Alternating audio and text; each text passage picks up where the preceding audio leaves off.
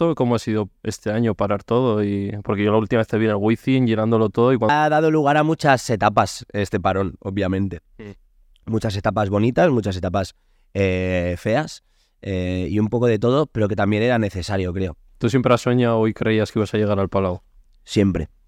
¿Tal? Sí, a ver, también te digo, Warner eh, o Universal o Sony, las multinacionales, tenían un mail mío todas de hace tres años, Sí, que nadie me llegó a contestar. por eso. Son varios factores, pero ¿crees que OT fue importante para ti? Sí, fue muy importante. Fue muy importante porque fue Te, ha- te habrá costado, claro, el no poder mantener relaciones, vínculos. a la que el cuarto domingo no estás para ver Netflix en el sofá, bien, y tú llegas el martes, tanto para ti como para la otra persona, es muy duro. Claro. Tú no tienes prensa detrás de este... Yo no tengo prensa detrás porque aún no sabes lo que hago, ¿sabes? Lo encontré una vez a, las- unas chicas del corazón. ah, Me dijeron, ah, tú no, no, y yo, pues si te contara. Y me dijeron, ¿qué, qué, qué? Yo, ahora ya no, ahora ya no.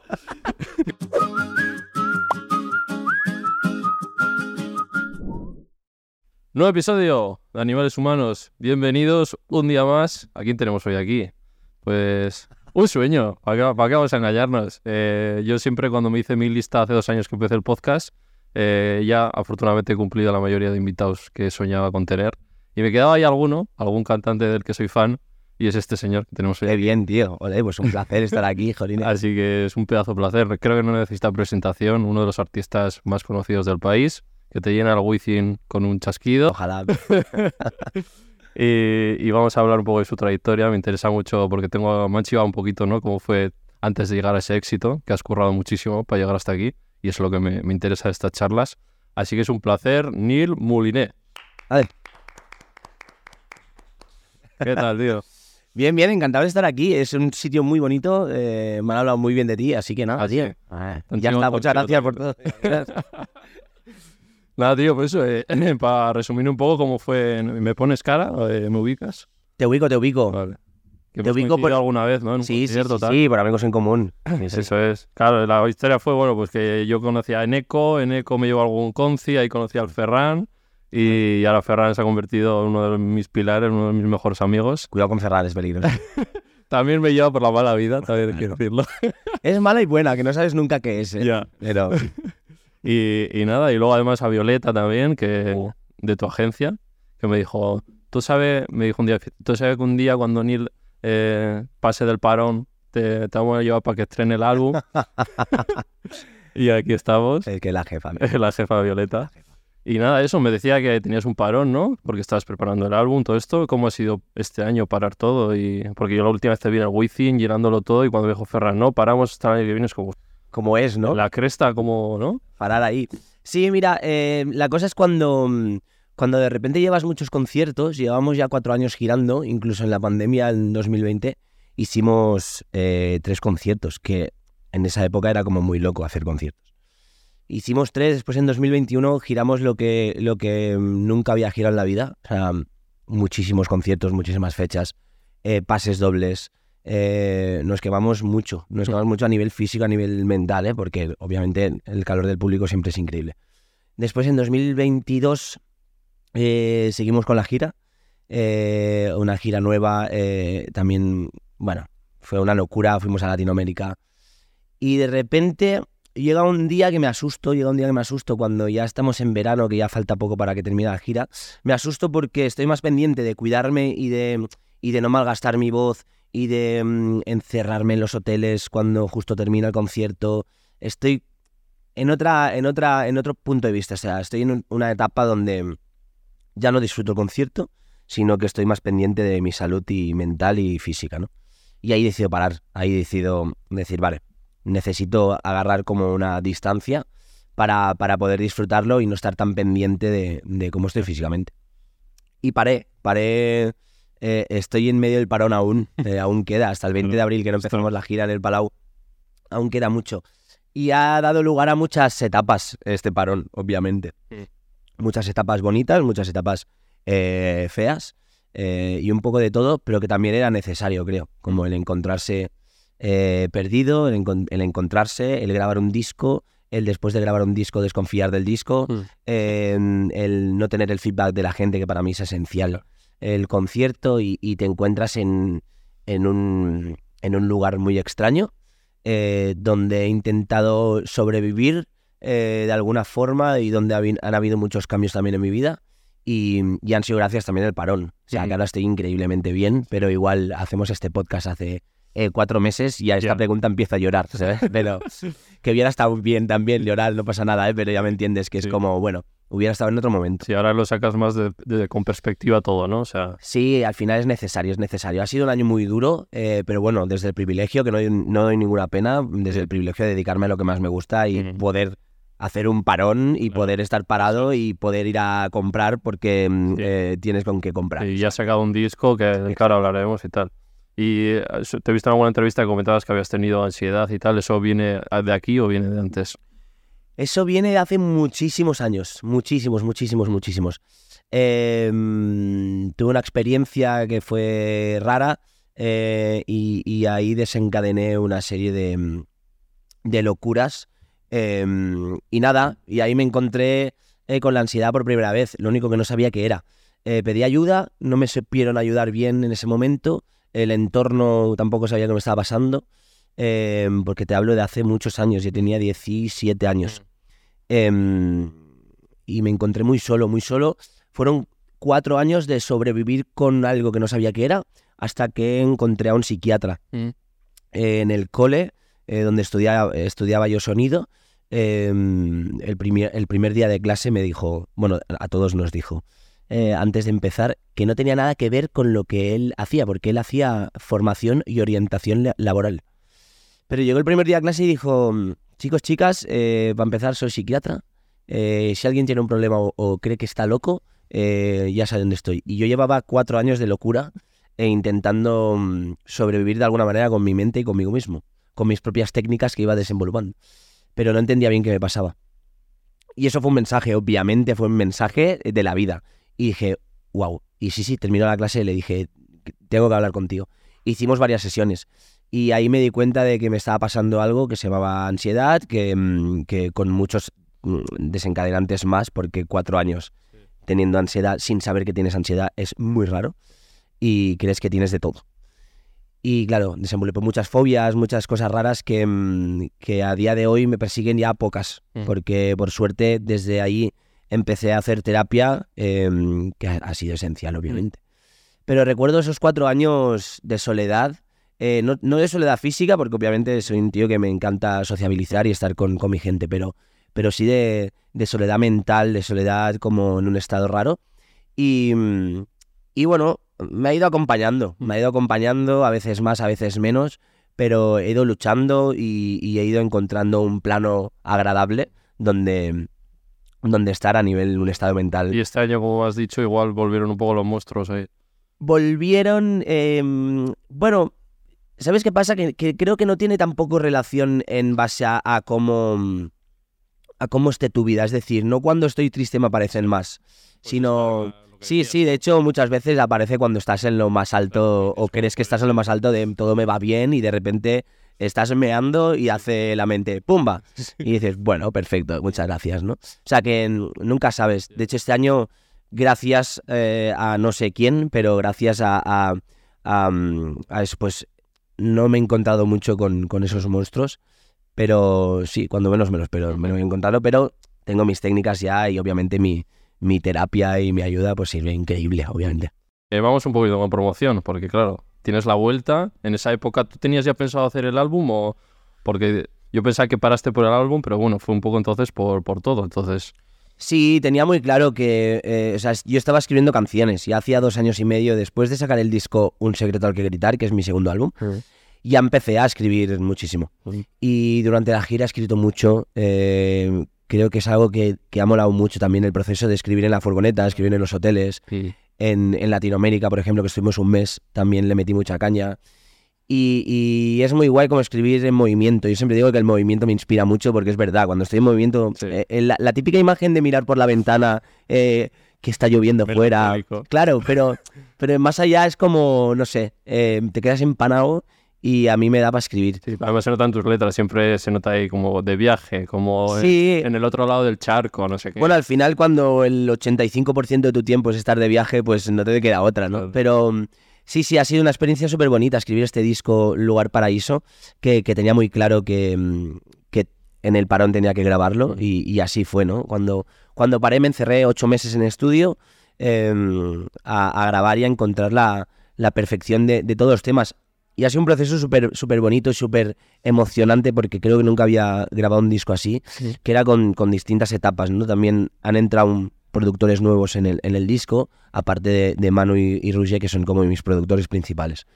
Pero nos hemos permitido el lujo, por ejemplo, con Manu y Roger de irnos a la montaña a, a terminar de hacer las producciones en, en otro punto de vista eh, que no sea el estudio. Ha sido, ha sido una experiencia muy, muy bonita y, y ha quedado un álbum que, que para mí es increíble, obviamente. ¿Cómo son esos retiros ahí con Manu Guis? Que el fandom de OT que me sigue mucho conocerá quién es Manu Guis. Es increíble, o sea, ir a Planolas, que, mm, que Manu tiene una casa allí.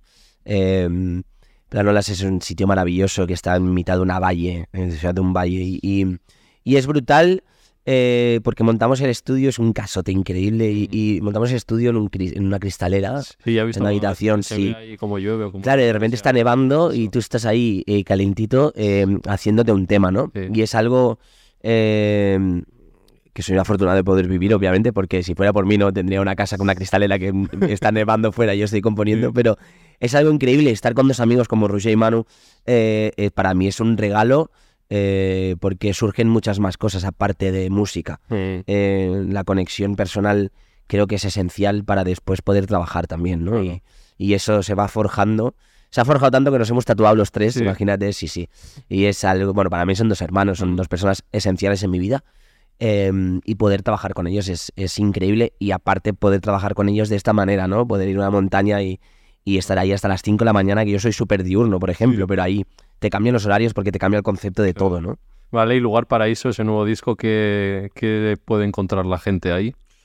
Pues Lugar Paraíso, eh, yo creo que es que es un, un disco donde si desde el primero ya hacía lo que me daba la gana a nivel de estilo, porque creo que no tengo un estilo en concreto dentro del pop, hago lo, lo que me da la gana.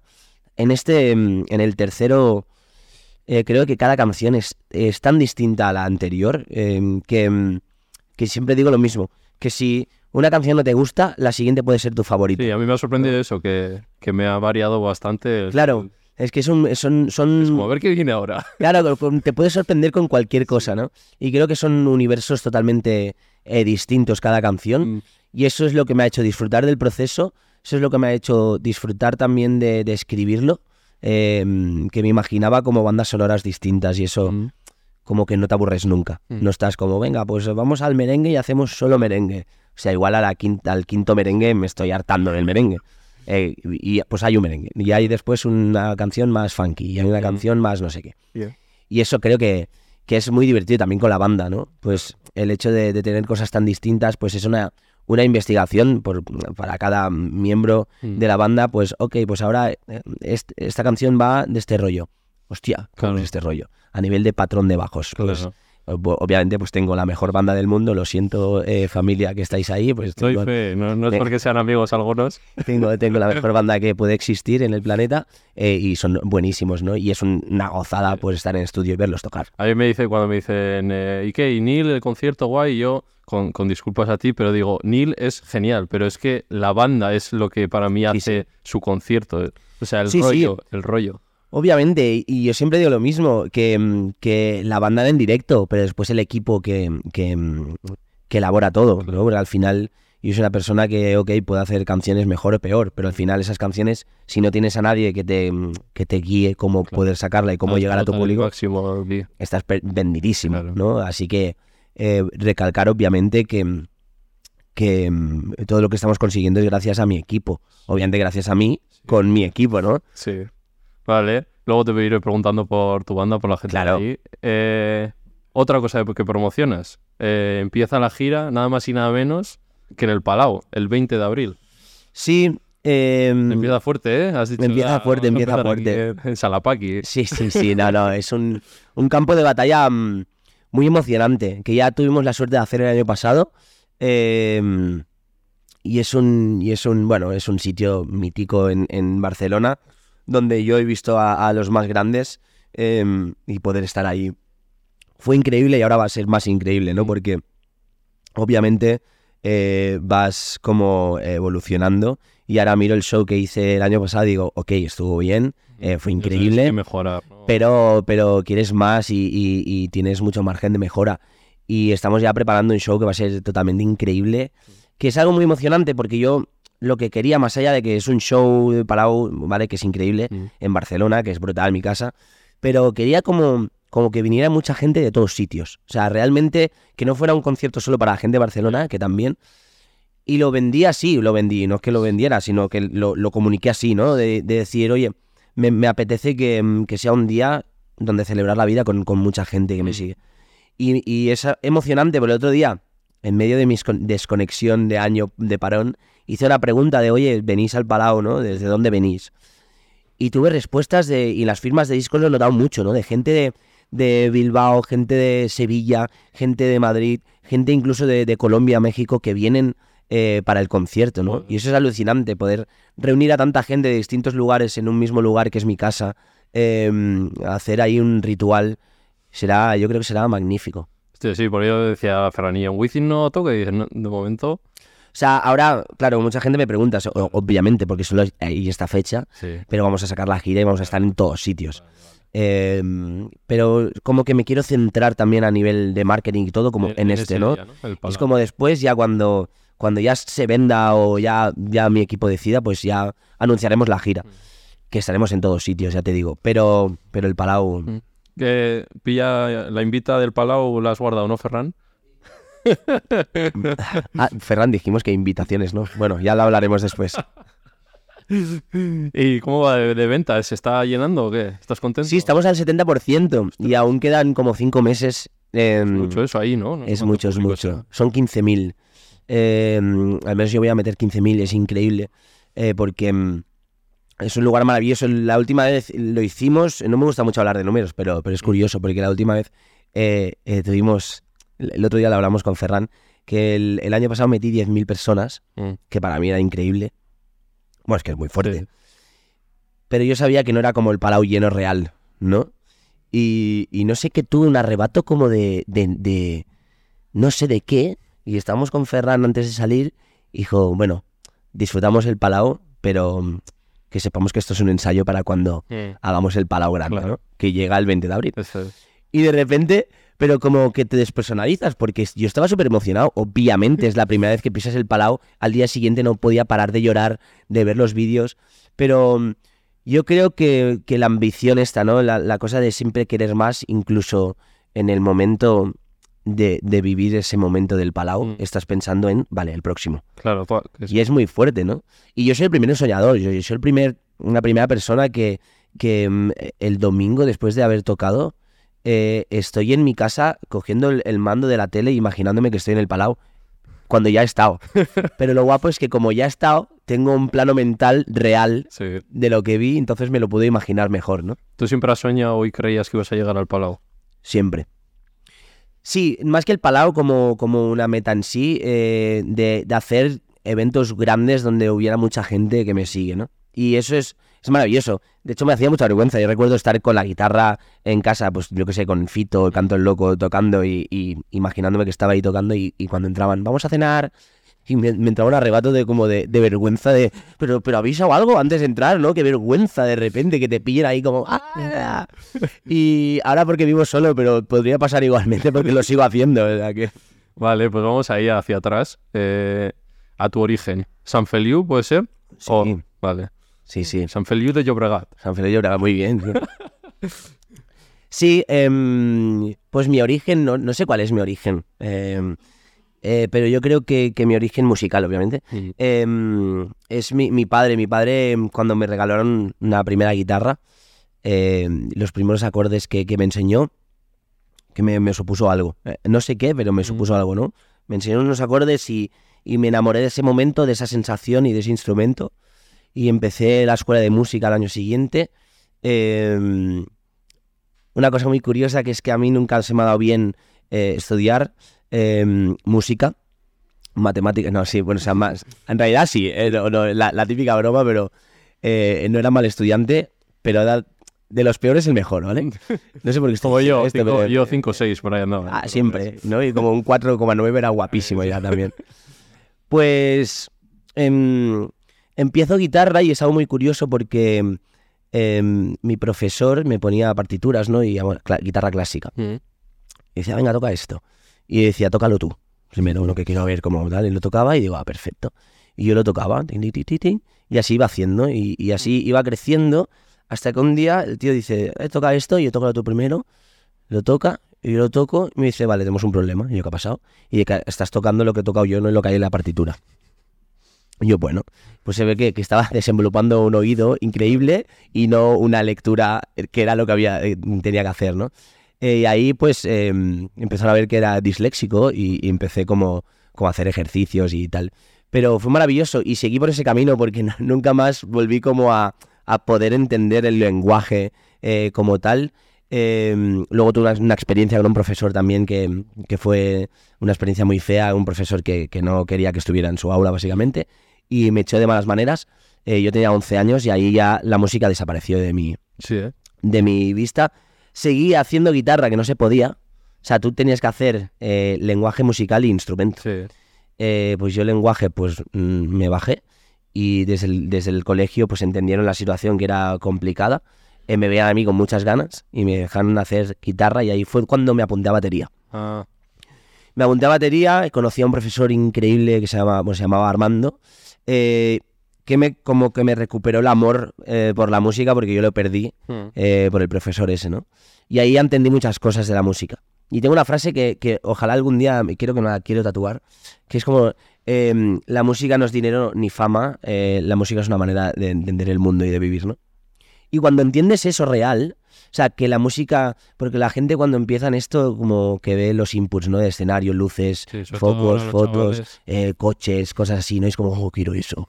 Es como, bueno. Lo eh, decía Juancho Márquez también. Ahora los chavales buscan eso, ¿no? Para nosotros Claro, ser una herramienta de contar cosas. Ya, y aparte de que la música es mucho más, ¿no? Y que si es solo por eso, pues hácelo mirar, eh, que eso es lo que ves. O sea, es lo que te- la gente te muestra un videoclip, pero detrás hay cosas que no se parecen en nada, ¿no? Y, mm, y a mí me enseñaron, pues empecé a crecer con ese concepto, ¿no? Y ya con la emoción que me trasladó mi padre em, con esa guitarra, los inputs que tenía de este profesor y, y los grupos que yo iba haciendo, pues ya empezaba a, a soñar en, en llegar a algún, si- algún sitio, pero era no llegar al palau, que también, sino mi obsesión era llegar a comunicar y llegar a emocionar a mucha gente, ¿no? Y entonces siempre, pues cuando había unas colonias o no sé qué, eh, cogía la guitarra, "Ah, vení, vení, vení, vamos a cantar, ¿no? Y provocaba ese momento de, de, de hoguera, de campamento, ¿no? De, de cantar y que era, era magnífico. Y, y eso en lo musical y luego en lo personal, ¿tú cómo eras? ¿Tienes un poco de pinta de que eras un poco rebelde o qué? No, no, que va, era un bonachón, siempre he Sí. sido un bonachón, eh, muy notas, Sí, muy notas, muy notas, sí, dando el cante siempre. siempre es el, el pesado de clase, el que amigo de todo el mundo eh, y haciendo bromas y que también como caía bien a los profesores. eh, me daban el toque, pero tampoco mucho, ¿sabes? Porque era como, "Es que- siempre ni graciosito, ¿sabes? Sí. Y creo que era así. Ahora imagínate que hablas con un profesor, profesora mía de hace tiempo, y te dice, mira, el pavo es insoportable, ¿no? Pero mi sensación es esta. Sí, Y luego Eh, ahí en el pueblo, ¿cómo era tu infancia? Muy bien, o sea, m- eh, mi infancia ha sido increíble, o sea, tengo un recuerdo brutal pues de bajar a la calle, jugar a la pelota, Mm. Eh, después de más grande pues ir comiendo pipas en el banco de siempre, haciendo los botellones, Ujú. eh, La familia guay. la familia siempre increíble, increíble siempre con, con mi familia ha habido siempre una comunicación increíble, mm, pero brutal, o sea, eh, lo he hablado todo siempre en casa, hasta los primeros ligues, Abiertos de mente. Y... Sí, más que abiertos, como que, que han entendido siempre muy bien. pero yo creo también, no lo sé, eh, lo estoy pensando ahora en voz alta, pero que si eh, confías en que tu hijo tiene unos, unos valores X y ves que tiene unos valores X, te- no te dan tanto miedo ciertas cosas, ¿no? Sí. Y mm, yo siempre he sido una persona que ha tenido muy- las cosas muy claras y que no me he dejado perder por nada. Mm. Eh, aunque me haya juntado eh, y- o haya tenido situaciones de mi vida donde, donde he podido igual Mm, desviarme, yo tenía muy claro que no me desviaría, que eso era diversión y en ese momento y, y siempre he, he sabido decir que no. Eh, y eso creo que es muy importante, el decir que no a una cierta edad, eh, cuando estás descubriendo cosas, eh, es muy, muy importante. Y yo lo tengo muy claro siempre. Mm. Y luego tu hermana también por ahí, ¿no? Puedes tener una hermana. Sí, mi hermana, mi hermana, eh, papel clave, mi hermana. Eres Tito, ¿no? Em, soy, sí, aparte soy Tito, sí, sí, de, de, de dos. Eh, es increíble. Mi hermana ha tenido un papel muy importante en mí porque siempre ha sido como un, un apoyo de hermana real, ¿sabes? Como ahora siempre está de moda, que yo lo digo también, eh, no, mi hermano, nada, mi hermano, todo el mundo es hermano, ¿no? Pero, pero en, en mi caso tengo una hermana real de sangre y que actúa como hermana real desde hace muchos años. ¿Es mayor o...? Es mayor, es cuatro años mayor que yo. Creo que mm, tuvimos una etapa lógica de hermanos que no nos llevábamos bien, pero al- enseguida nos llevábamos bien. O sea, fue como eh, unas rabietas, como que yo iba a sexto de primaria y ella ya iba a la ESO y era como... Pero fue un- nada porque ella también, porque estoy de trabajo, se, se fue a vivir fuera y siempre ha habido una conexión súper súper bonita, siempre nos hemos contado todo. Mm. Eh, cuando venía el reencuentro era increíble y, mm, y seguimos con esa energía. Y creo que es muy bonito mantener eso y entender también que una relación de hermanos es cosa de dos, ¿no? Que no es ella porque es la mayor tiene que tirar más del carro, sino el, el pequeño también puede preguntar cómo estás un, un jueves por la mañana, ¿sabes? Sí. Vale, y llegan los primeros pasitos en la música, que piensan como que has empezado ahora. ¿Qué años tienes ahora? 31. 31. ¿Qué, ¿Con qué edad empiezas ya? Con, porque hay un primer grupo, si no me equivoco. Em, realmente, o sea, yo, yo digo que empiezo con los grupos que, porque creo que son muy importantes esos grupos. Sí. Los primeros grupos que, que uno tiene, eh, que empiezas como a juntarte con gente que también toca, empiezas a, a- a apasionarte, a escuchar grupos, a encerrarte en un local em, con unas baterías que están rotas eh, porque nadie tiene material y con el ampli que no funcionan el- los, los pods, no, no, nada- no va nada. Pero empiezas a hacer música, yo creo que ahí es increíble y ahí empecé a tener muchos grupos, pero seriamente empiezo em, eh, con, un, con un grupo que se llama Sibi, que, que es con un grupo que paso 13 años de mi vida. Wow. Eh, Sibi cantábamos en catalán, empezamos a, a hacer, hicimos tres maquetas, muchos conciertos en nuestro pueblo y en alrededores, y luego editamos dos discos con Mano y Roger en Medusa, que es Ah. cuando los conozco. Es que vi ahí, editó en 2005. Sí, sí, sí. ¿Cuántos? No no, salían las mucho. cuentas. Hace mucho tiempo. y paralelamente, cuando empiezo con Sibi, también estoy de batería con un grupo de ska reggae, em, que empezamos como a, hacer eh, conciertos por todos sitios a las 4 de la mañana cuando yo tenía 14 años. Y, es, y fue como una etapa rara porque yo ya estaba en el parque haciendo cosas que a las 4 de la mañana se hacían las mismas cosas en otros lugares, entonces ya sabía un poco de qué iba el rollo. Pero fue muy emocionante, apren- aprendí muchísimo. eh, luego dejé el grupo de tocar la batería, ya no toco la batería, y me centré en Sibi, ¿no? Y Sibi para mí fue, fue una escuela maravillosa, increíble. Claro, al final son 13 años dedicándote a la música eh, de manera a medias, Sí. pero con, con el sueño muy claro que queríamos llegar a, a tocar en el Palau, por ejemplo Claro. y en catalán. Y fue un aprendizaje muy, muy bueno que al final lo dejamos en 2017. Hicimos nuestro último concierto y, y nos... No hace tanto, ¿eh? No hace tanto, no hace tanto. De hecho, eh, creo que estábamos tocando en la bikini de despedida en noviembre del 2017 y en el junio del 2018 estaba haciendo yo la bikini como Neil Moliner en solitario. ¿Y cómo fue ese cambio? Porque yo también lo tenía muy claro. Y mm, el grupo lo dejamos por, por situaciones eh, personales y vitales de cada uno. Eh, es más, son- para mí son hermanos y Sí. nos llevamos increíble. Pero sí que, que era cuestión de, mm, de prioridades, ¿no? Y yo tenía muy claro que, que para mí la música tenía que ser el- el- el- la vía. Ajá. Y yo ya hacía tiempo que ya empezaba a hacer covers, ya empezaba Sí. como a, a tirarme un poco eh, mi- mis cosas y, y mi manera de, de trabajar. Y cuando llega el momento de dejar el grupo, para mí se me, se me cierra una puerta muy, muy bonita, ¿no? Mm. Una etapa preciosa que echamos de menos y que siempre cuando nos juntamos eh, estamos recordando. Te dirán, joder, macho, ahora podríamos estar ahí contigo. Sí, pero es bonito porque vi- vienen a verme, obviamente les invito y obviamente hay un cariño fuertísimo. O sea, de verdad que son para mí tres, tres hermanos, como te decía, ¿no? Pero, pero son, son preciosos. Pero sí que es verdad que cuando lo dejamos, para mí es como el, el- el disparo de salida. No como, Tienes que ponerte ya las pilas, ¿no? También. Sí, y, pero tengo muy claro. eh, de repente tengo mucho más tiempo para mí eh, y ahí empieza un poco todo. Mm. Vale, y has comentado las covers, que ya he visto que tenías covers de YouTube de hace mil, que Sí, desde Ale Subago a... De todo, de todo. de todo. Y, y luego, ¿cómo llega? ¿Quién es el primer integrante de tu banda de ahora? Eh, ¿Es Ferran? ¿Es Ignasi? Eh, ¿Cómo es? Pues mira, va muy bien eh, porque con el grupo, eh, con Sibi, Mm. eh, estamos ya en la última etapa antes de dejarlo y, y ya estamos un poco bastante profesionalizados en el sector catalán, ¿no? Y dijimos, vale, tenemos que hacer un concierto, tenemos que eh, a- a formar una banda, más allá de los cuatro miembros que éramos, de hacer Sí. algo, ¿no? Entonces, yo conocí a Ferran porque Ferran tocaba una brincadeira. en Brincadeira, bueno, y toca. Eh, que Excelente. son increíbles. O sea, Brincadeira los descubrí en unas fiestas en mi pueblo y me enamoré de, de lo que era Sí. eh, eh, eso. O sea, es un proyecto social más allá también. si ¿no? no habéis visto Brincadeira, mirad el calendario que seguramente estarán en Rusia, en por ahí, o sea, en todos sitios, ¿sabes? Gira más que Neil. Bueno, en Rusia ahora pues, igual completado, pero igual en Italia, en Italia os podéis encontrar.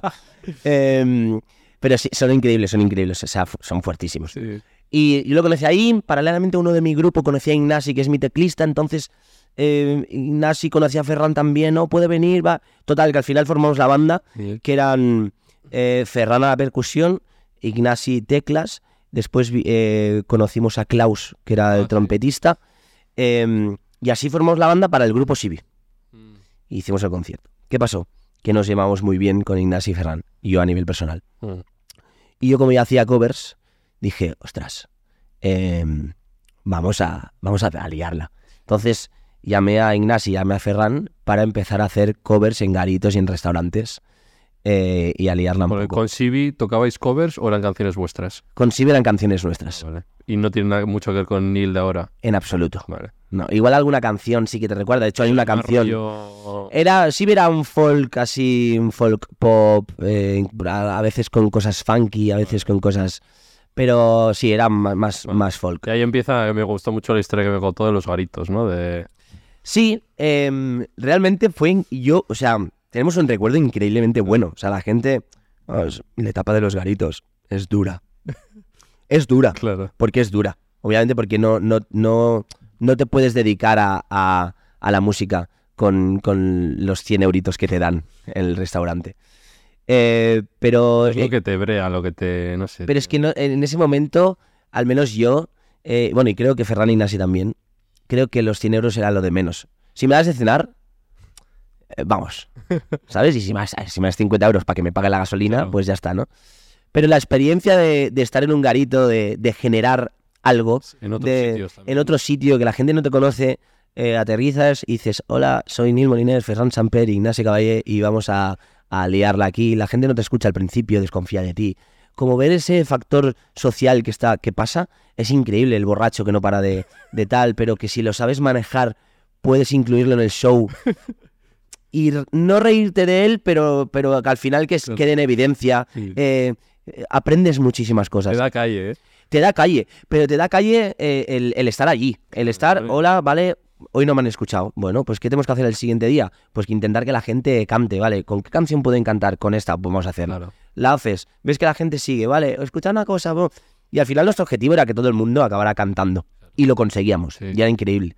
Y eso fue una etapa, creo que esencial, porque con el bagaje que ya tenía del grupo eh, y conocernos con Ferran Ignasi en esas eh, situaciones, nos dio como, como una energía y un poder a nivel interno de, vale, vamos a, comer- a comernos el mundo. Sí. De hecho, nuestro grupo de WhatsApp es la liarem, que es la liaremos en catalán.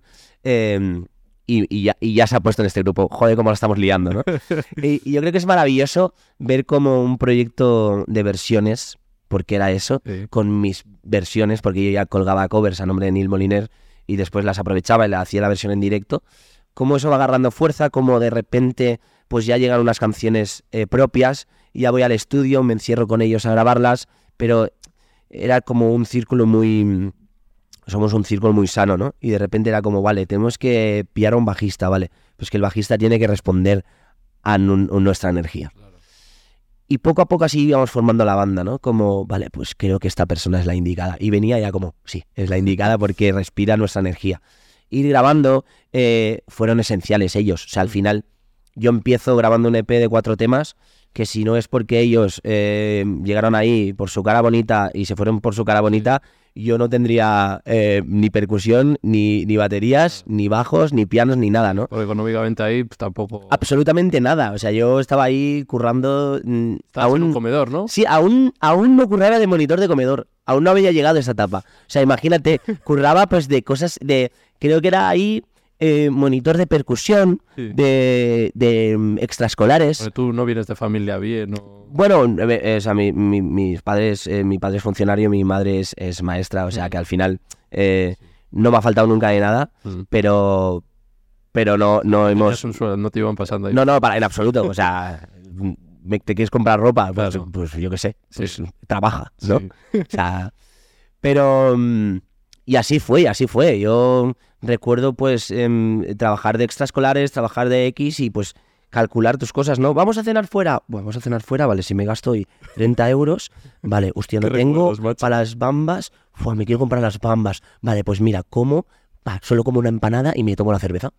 ¿No? Ibas ahí, hola, no, empanada, cerveza. Y va la segunda, segunda cerveza. No, no, no, no. Y ya pensabas, no, las bambas, las bambas que me quiero comprar. Y al final era, "Ah, da- dame, dame cerveza, ¿no? O, o lo que fuera. Has desbloqueado el recuerdo. Claro, claro, yo, yo creo que, que mm, vivir estas cosas también te ayuda mucho, ¿no? Después a valorar luego también. No, no, 100%, 100%. O sea, y por suerte o desgracia, no lo sé, pero hay gente que no se encuentra con esa situación, ¿no? Y, y va, diciendo, "Ah, sí, es que lo de comedor, eh, mi amiga chica sobresalto, cuando la, eh, hablaba con ella de, de Neil y tal, decía, por ella es muy, eh, le gusta el indie, le gustan poco, pocos Vale. grupos, ¿no? Y, me- y le digo, ¿y qué? Neil y me dice, mira, Neil sí, porque es como yo, como, eh, trabajaba en un comedor de, de Hatoki, que ahí es de... como- Vale.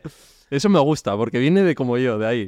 Claro, bueno, aprendes muchas cosas. eh, y es una etapa súper bonita que yo no vivo en oh, esos tiempos. ¿Qué va, qué va? En absoluto. O sea, si todo se acaba ahora, todo el mundo, o sea, el mundo se acaba y tengo que volver a ser monitor de comedor, encantadísimo. Mm. O sea, porque era, era súper guay. O sea, al final, bueno, yo también encuentro eh, las cosas que molan en, en cualquier lugar, ¿eh? Mm. Pero, pero sí que, pues los, los niños te dan una energía súper bonita. eh, los compañeros con los que trabajaba eran increíbles, Mm. eh, son increíbles.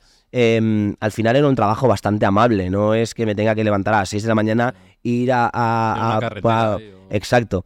No, al final era, bueno, estoy en un colegio, estoy en un entorno amable, niños que me dan buena vibra, o sea, al final sí. mola, ¿no? Pero, pero bueno, igual cuando tienes el focus en la música, pues no es lo que acaba de, de funcionar. Vale, ¿y cuánto tiempo estáis ahí haciendo covers por España? o- Pues mira, estamos poquito tiempo en realidad. Yo creo que estamos dos años, como mucho. Claro. Dos Ya años. sé que yo estaría ahí en Sevilla, igual le diría a Ferran, tú, esto igual no sé si funciona. Que yo empecé con el podcast y ya le decía, Hostia. no sé si volver al País Vasco. ¿Tú Pues mira. pensaste alguna vez de...? No, o sea, al final fue. Hice un. Hice un concierto de final de covers. Porque necesitaba como cerrar la etapa real de. Ya está. Ya no vamos a hacer nunca más conciertos de covers. Hice un final de gira. En, ese momento, en, en mi pueblo, en San Ah. Feliu. Que fue súper divertido. Y ahí ya empecé como a focalizar mi proyecto en solitario. Y ahí ya fue cuando empezamos a programar ya pues la Bars Club, que era la, la sala pequeña de la Bars, bueno, que ahora no se llama Bars. Em, después ya programar la Bikini, en Madrid la creo que tocamos en Costello, después en Sol, em, después en Joyeslava. Eh, ya fue como todo ya un proceso de empezó a entrar mucha gente ya en la banda, el equipo técnico y unos managers, una oficina y ya empezó todo como a, formarse y a, y a ser lo que es a día de hoy. Em, claro, hablando de los miembros de mi equipo, hay un momento de transición, que es cuando yo dejo el grupo eh, y hacía covers, Mm. de repente me encuentro un vacío, Mm. porque al final, obviamente, Claro. pues es mucho Eres un trabajo. solitario, por así. Tal cual. Y yo justamente paso una época sin trabajo, eh, paso, una, paso una época extraña y de repente em, yo formaba parte de, de un, de, un, de un grupo de, de, de batucada, As Diablas Rojos, que es como un, un grupo de una colla, que llamamos allí en Cataluña, de, de diablas, de demonios, ¿no? que tiran fuego. Pues yo conozco a Samu eh, y Samu se convierte en, en uno de mis mejores amigos creo que un poco después, porque ahí nos conocemos, hay una, una conexión súper bonita. Él abre un bar, eh, ese bar es el que acudimos todos mis amigos y amigas por las noches del viernes y el sábado. Entonces empezamos a forjar una, una amistad súper bonita junto a él y con mucha gente que, que nos conocíamos del pueblo, pero empezamos a ser un mix, ¿no? Y yo le propongo a Samuel que quiero trabajar en el bar eh, por las mañanas sirviendo desayunos y te lo juro que era, en ese momento era casi mi sueño. Decir, no, no, es que quiero. O sea, es que íbamos a ser el mejor bar de desayunos de San Felipe. o sea, te lo juro, porque yo cuando- si pillo algo, Sí, voy a, a- a tope. Y al final no se dio, no se dio, porque ya empezó la gira. Ah. Empezó la gira Hijos de la Tierra. Y como con Samuel había tan buena relación, le dije, tío, vente a, a hacer el merchandising y ayudarme y a estar ahí. Sí. También otro amigo, ¿no? Que era David, es David Spert, que mm, David, que es eh, mi tour manager. Eh, pues en ese momento dijo, David, que me ayudaba con las producciones de la gira, de la gira de covers a veces, me grababa, yo vente y hazme un poco la, la producción de esto. Y viajábamos Ignasi, Ferran, yo, David y Samu. Y fue súper bonito, fue la primera gira, Hijos de la Tierra, 2018. Eh, una gira que creo que nos guardamos todos en el corazón porque fue algo increíble. Fue descubrir una manera de vivir, Mm. ¿no? De empezar a Y vivir. con tu música y tus canciones. Con mi música, con mis canciones, con mi público, de repente la gente venía y pagaba y te escuchaba. Eh, no era como que te, te los tenías que ganar, ya estaban ¿Y ganados. ¿Cómo fue, cómo en tan poco tiempo, cómo te ganaste un poquito de público con canciones nuevas? Pues mira, fue maravilloso porque yo en 2017 eh, grabo el EP, eh, encuentro a unos managers maravillosos que son ahora los míos. em, soy portada de Pop con Ñ en Spotify. ¿Y eso? eh, con Hijos de la Tierra, con el EP, porque la música les moló a la editorial ¿eh? y de repente estoy ahí. Coincide, Ah, OT, claro, se me claro, pasado. coincide que preparamos la gira, la anuncio y al anunciarla eh, me dicen que una canción mía es candidata para ir a Eurovisión para que la cante Alfred García, que era un concursante de Operación Triunfo. Entonces, yo me encuentro en mitad de, ¡Ulla, qué guay mi proyecto! ¡Ulla, ha salido esto! Que en ese momento Operación Triunfo Sí, eh, la petó. la- la petó. Yo aparece allí a decir, hola, esta es mi canción, toma, eh, eh, para ti, soy compositor en Il Moliner. Me fui, pero claro, es eh, una, una parada, un- o sea, un escaparate tan, tan heavy como ese. Claro, me conoció mucha Yo gente. te conocí ahí, de hecho. Pues imagínate. Y mucha gente venía al concierto diciendo, ah, este es el pavo de Operación Triunfo. Vamos a ver. Claro, Claro. de Operación Triunfo. Yo no era Operación Triunfo, no fui ni concursante ni nada, ¿no? Pero fue una etapa súper bonita, porque al final, Claro. jolín, y también el programa dar voz a los compositores Sí. fue increíble. Y de repente, pues mucha gente que vino a los conciertos descubrió mi música, eh, Se el- del boca a boca. Pues eh, yo creo que ahí fue maravilloso el boca a boca, porque mm, de Sala Costello a Sala Sol, por ejemplo, aquí en Madrid, Mm. Eh, pues en Costello creo eran 100 y en Sol ya eran 400, ¿no? Esas 300 personas en tan poco tiempo, Claro. de boca a boca de- del que está pasando, ¿no? Del, y, y fue maravilloso. Fue maravilloso y ahí empezamos a entender como todos eh, lo que estaba sucediendo y fue, fue juntaron varios factores, pero ¿crees que OT fue importante para ti? Sí, fue muy importante. Fue muy importante porque fue, como te digo, un escaparate muy grande Rápido, un de Oli. Esta es mi música. Y con el Y- menor esfuerzo no, posible. y que la, y la gente iba a internet, buscaba y encontraba mi música. Claro. porque ya estaba colgada, Claro, encontraba claro, una gira, encontraba covers, o sea, encontraba contenido como para decir, ah, me mola o no me mola. No era, ¿quién es este tío? Ah, no ha hecho nada. Ah, vale. No, era como, ok. Y, y hay mucha gente que se quedó y, y es maravilloso. Sí, yo me vi en cuando yo era fan de Alfred encima y encima, claro, ahí hicisteis la canción y Claro. qué guapo, esos sonidos y tal. No, no, y ahí ya, ya había sido a la Joy en esa época. Eh, yo la Joy fue le- luego. Investigar un poco después y ya ver ese directo y dije, Claro. wow. O sea, después de, de lo de OT, empiezo la gira. Mm, Y es Costello, 100 Vale. personas. Después, a los meses, hacemos Madrid, Sol, eh, Sala Sol con 400. sí. y a los ocho meses ya hacemos Yo Eslava. Porque recuerdo que yo con, con Roy Méndez me, me llevo muy bien, muy amigo. Lo invité a... Ah, no, fueron, fue un año después. Porque vino Natalia Lacunza Ajá. a cantar, que es de la segunda edición. Sí, es verdad. O sea, imagínate. No, no, no, Sí. ya hace, es un año después. ¿Cómo fue esa Joy? ¿Se, se nota una energía ahí en ese directo? La Joy fue... Para ti sería un sueño. Creo que fue de los... De los el, el click Claro. es esa época, porque fue Joy, fue la Sala Bars de Barcelona, que también eh, eh, es, es muy bonita. Creo que fue el click de, vale, esto va en serio. Vale, hay mucha gente, vale, esto... em- eh, Miras para atrás y ves una banda de, de siete personas, a los laterales y ves un staff de seis, eh, ves a, a los balcones, los VIPs, la oficina de Warner, Warner Chapel, Getin, y lo dices, ah, vale, vale, todo esto es para mí, vale. Y todo esto, asumirlo, creo que fue allí. Pues te pasó muy rápido realmente ¿eh? ese boom. Hostia, Sí, bueno, al final, eh, claro, ese boom. Yo, yo lo interpreto como, como desde, desde el Nil con esos grupos del local de ensayo, ¿no? Entonces, si cuentas ese Nil que tenía 10, 11 años hasta mis 25, que es cuando empieza a pasar esto, es, Claro. es mucho tiempo, ¿no? Y han pasado muchas cosas, todas necesarias, porque con el grupo, por ejemplo, con, con Sibi estuvimos mucho tiempo, editamos muchos discos y pasamos de todo.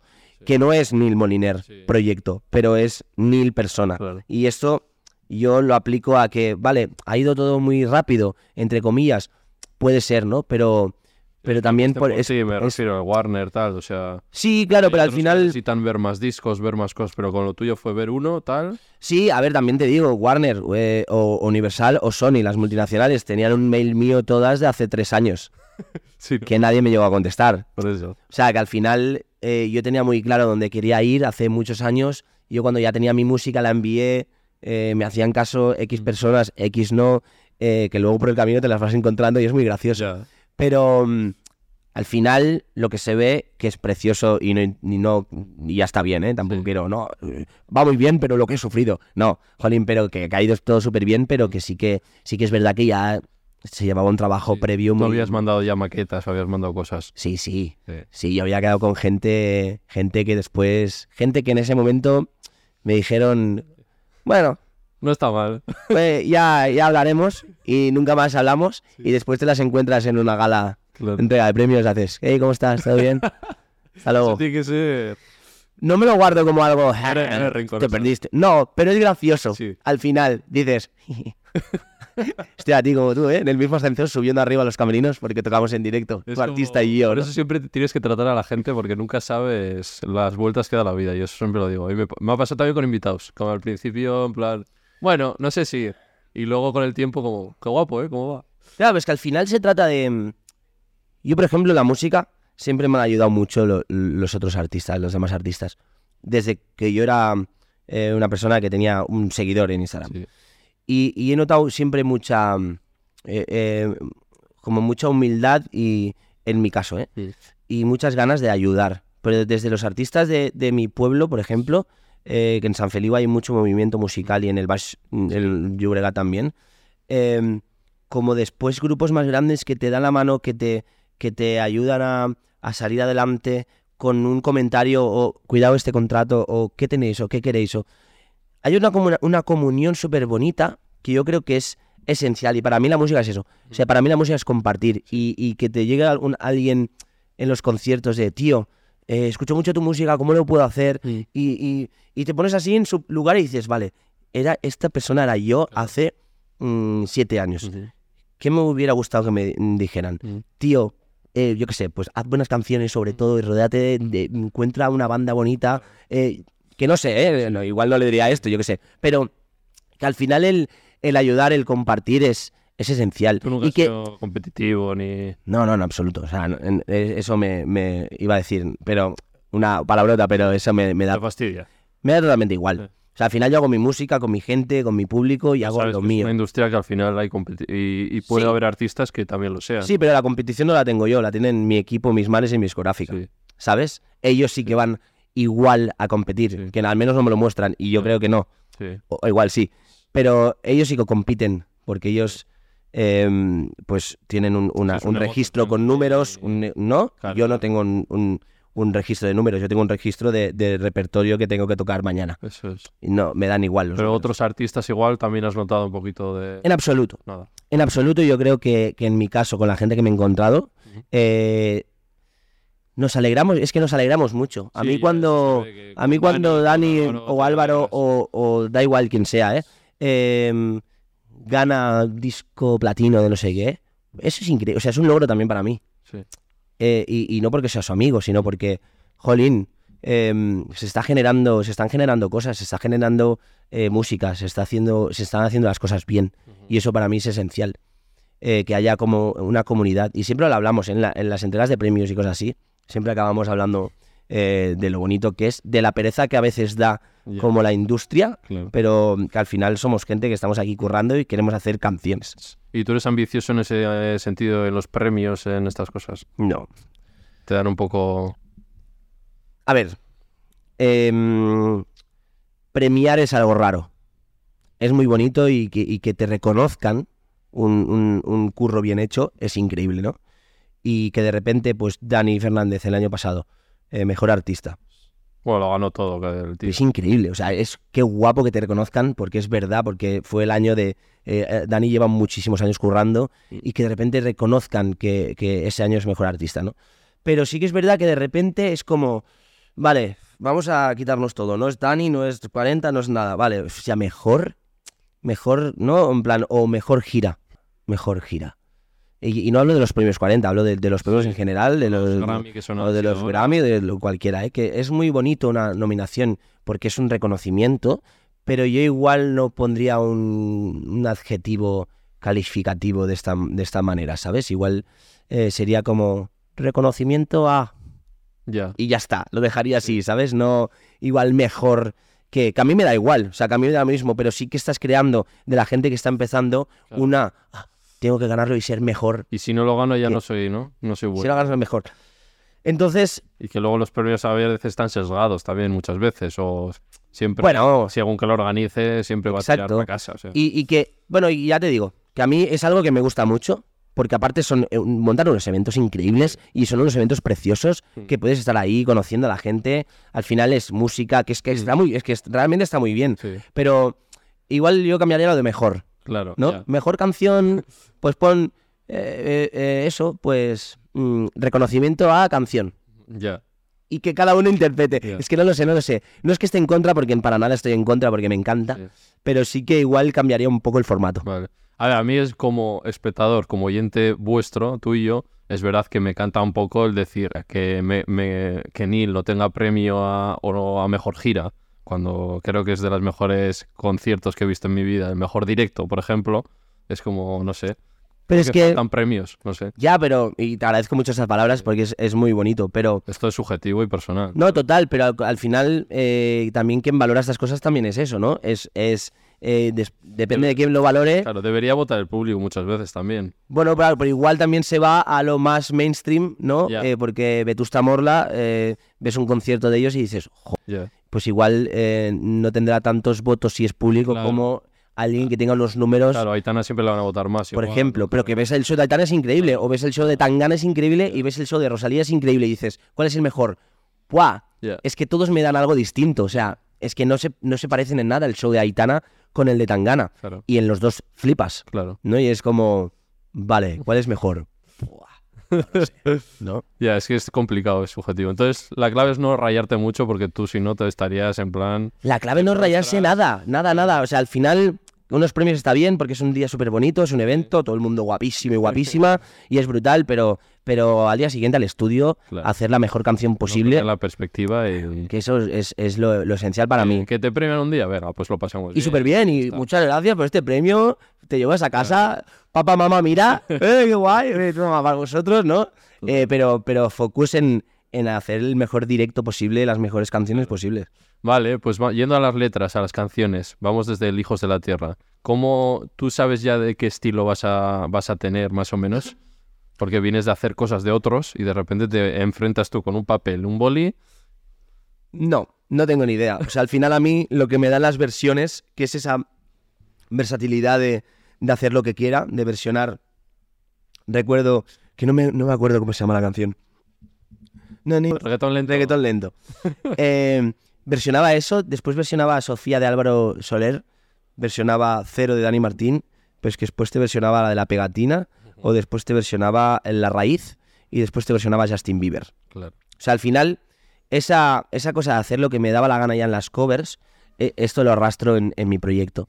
Y en mi EP sí que empiezo a hacer un poco, Un poco ska, de ¿no? tierra, así era un poco como, como mm, vientos, algo más mestizaje, pero más pop. Sí. Em, pero era una- solo una rama, porque después yo también tengo la rama ultra pop, eh, balada, Claro. que eso ya se nota en el, en el Bailando la Batalla, que es mi, mi primer disco, sí que hago un poco lo que me da la gana. Sí. Y ahí lo que te decía al principio, ¿no? Que a mí, eh, pues hacer lo que me da la gana me lo dan las covers. Ajá. Y como empecé haciendo covers y ya empezaba a hacer esto, la gente es lo que ha visto de mí siempre, ¿no? No ha visto un Neil rockero siempre todo el rato con chupa de cuero. Claro.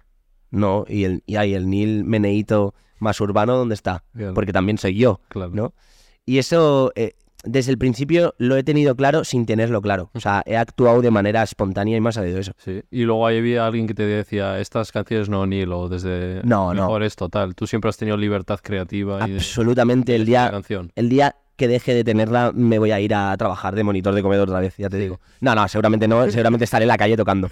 eh, que será increíble también, ¿eh? Sí. Pero mm, no, no, para mí la música es libertad. Para mí la música es libertad y para mí em, tienes que entender que hay un equipo y el equipo puede opinar y el equipo te puede guiar porque tú eres la persona que confías con ese equipo. ¿no? Y yo tengo estos managers porque también los he escogido yo, ¿no? Y porque me fío de su opinión. Y su opinión em, muchas veces te, te- te tienes que dejar guiar pero siempre con, con la, tu confianza, ¿no? Y siempre también prueba y error. Es como, tío, deberíamos hacer este vaso amarillo, porque aquí va a quedar mejor por la luz y tío, no. Yo, tío, confía en mí. Venga, va, confío en ti. Al final estás cambiando el vaso que sea amarillo, Sí. o sea, va a haber agua y va a haber vaso para el invitado, ¿no? Que por cierto, te... Robert. Sí, es que era una indirecta para que me... no, no, gracias.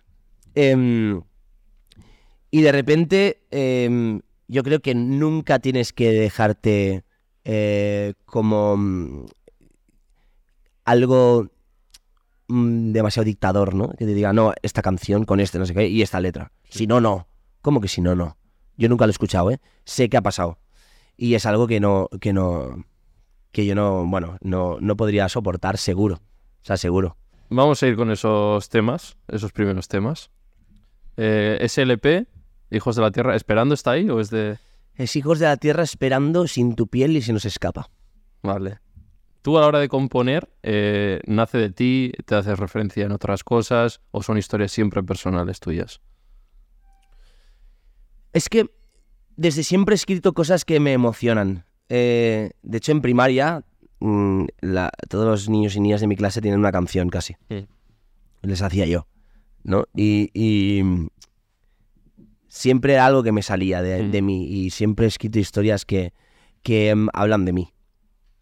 No sé escribir de otra manera, creo. Mm, O sea, lo he probado muchas veces, ¿eh? Pero cuando estás en el coche escuchando la maqueta, mm, la canción que no es personal la, Claro, pa- no la la- sientes. la pasas Claro. porque ya puede tener una melodía súper bonita que no, no la- yo ni el que la ha escrito no la vibra Claro. entonces la paso entonces ya no- ni casi ni la presento al equipo Mm, Eh, entonces por eso mm, siempre escribo cosas que me emocionen a mí y las cosas que me emocionan a mí son cosas que he vivido que me han contado que he visto yo pero siempre que he vivido en primera persona Luego hay muchos, tanto amor como desamor, como Mm. un buen cantautor o que compone, ¿no? Sí, al final es un sentimiento con el que nos encontramos. La- para mí la vida es amor, ¿eh? O sea, para mí la vida... Y queda igual muy raro así decirlo, "Eh, es amor. Bueno, ya, pero es que yo me levanto por las mañanas eh, para hacer una promo eh, y, y es amor por la música. Y es amor por mi profesión. Sí. Yo llego a casa eh, con mis compis de piso ahora aquí en Madrid Mm. y es amor. Tengo ganas de verle, de estar ahí un rato y de charlar de la vida y de Mm. tomarnos unas cervezas. Con mis amigos y amigas es amor, con la familia es amor, con el entorno es amor. Cuando voy a, a- de excursión a la montaña a mm, poder oxigenar un poco la cabeza, es amor. Mm. Eh, o sea, todo el rato es- estás como en ese sentimiento de, de hacer las cosas con una motivación. Y esa motivación para mí es el amor. Mm. Y ¿No? esperando, ¿de dónde Parece una secta esto, ¿eh? El amor, tenéis que seguir el amor. No, pero ya se me entiende igual. Esperando de dónde sale, esperando a que vengas a buscarme para que cojamos las maletas y podernos marchar. Buah, te remontas a cosas antiguas, ¿eh? Claro, e- e- el EP es un pupurri de cosas que yo tenía escritas de hace tiempo. Mm. Eh, y esperando, sí, igual era rollo Eti, estoy esperando a que vengas a buscarme, ¿no? había dejado en visto. Igual sí, pero hace mucho tiempo, ya no ni me acordaba, ¿eh? Aparte, claro, la gente no pregunta por... ¿qué- ¿De qué hablo esperando? No, no, claro, ¿de qué hablas? Pero... claro, es, es de los bien, cantantes que pasan por aquí que yo me sé toda la letra. Claro, muy guay. Claro, es que nunca me... Porque la gente no me conocía entonces, ¿sabes? Y no saben que tengo una canción que se llama Esperando. Pero creo que sí, que rollo... La típica situación de esperando con las maletas, rollo... Bueno, ¿vienes a buscarme ya o qué? Sí, sí. Y que luego siempre le pregunto a los artistas, cuando cantáis eso, ¿te viene, te No. se remueve? Bueno, no. Eh, las recientes sí. Las recientes sí, claro. Esperando, por ejemplo, me has Claro. preguntado y me has descolocado porque Claro, ya, ya no ya no re- recuerdo. Igual tendría que pensar bien ¿Para, para qui- quién era O concretamente? sea, no para quién era, sino la situación ¿no? y tal. Pero las, las nuevas lo tienes muy recién. Sí. O sea, las nuevas soy consciente 100% dónde las he escrito, Sí. cómo las he escrito, para quién son y de, todo. y de este último disco, ¿cuál que has tocado? Porque ya fui a verte un primer concierto que diste aquí en Madrid. ¿Cuál te ha removido? ¿Cuál dices, uff, esto me pone los pies, la piel de gallina? Bueno, mi bandera, por ejemplo, tengo muy claro cómo salió y dónde salió. eh, y mi bandera es una canción muy. que destroza mucho, porque al final, como que te cuenta mi visión en el amor a todos niveles, pero en, en mi caso era pues, pues con una, una chica, ¿no? Em, la manera de compaginar mi vida con el amor de esa manera, ¿no? Y, y- y- y que ves que, que es imposible. Claro. O sea, es, es imposible Sí. al menos eh, con una relación como la entendemos, Sí. ¿no? Sí, es, es- en tus letras viene eso como la distancia, ¿no? Siempre haces hincapié como un poco, pero claro, es normal por lo que dices, vives girando y entiendo que tener relaciones con personas tiene que ser mm, complicado. Mira, yo siempre digo lo mismo. A la que el cuarto domingo no estás para ver Netflix en el sofá, que a ti también te apetece, Sí. pero no estás porque estás en Granada haciendo una- un concierto, una promo. Cuarto domingo, ya es raro. El primero se entiende. Ah, mira qué guay. Estamos fuera, eh, qué ganas de vernos, ¿no? Sí.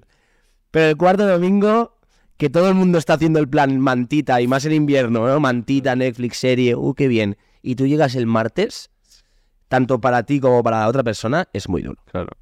Y la inestabilidad, ¿no? De que la otra persona no sabe cuándo te va a ver, cuándo no sé qué. Le dices, no, que me voy de un mes a haber estado en Miami, ¿no? Bueno, al final entiendes que, que tu profesión, si eso, mañana te dicen, oye, que te vas a México dos semanas a, a componer o de gira, Claro, ¿qué vas a hacer? ya. Al final es no. sacrificar un poco, ¿no? O sea, esta profesión parece como todo bonito, pero tienes que sacrificar cosas. Es muy egoísta.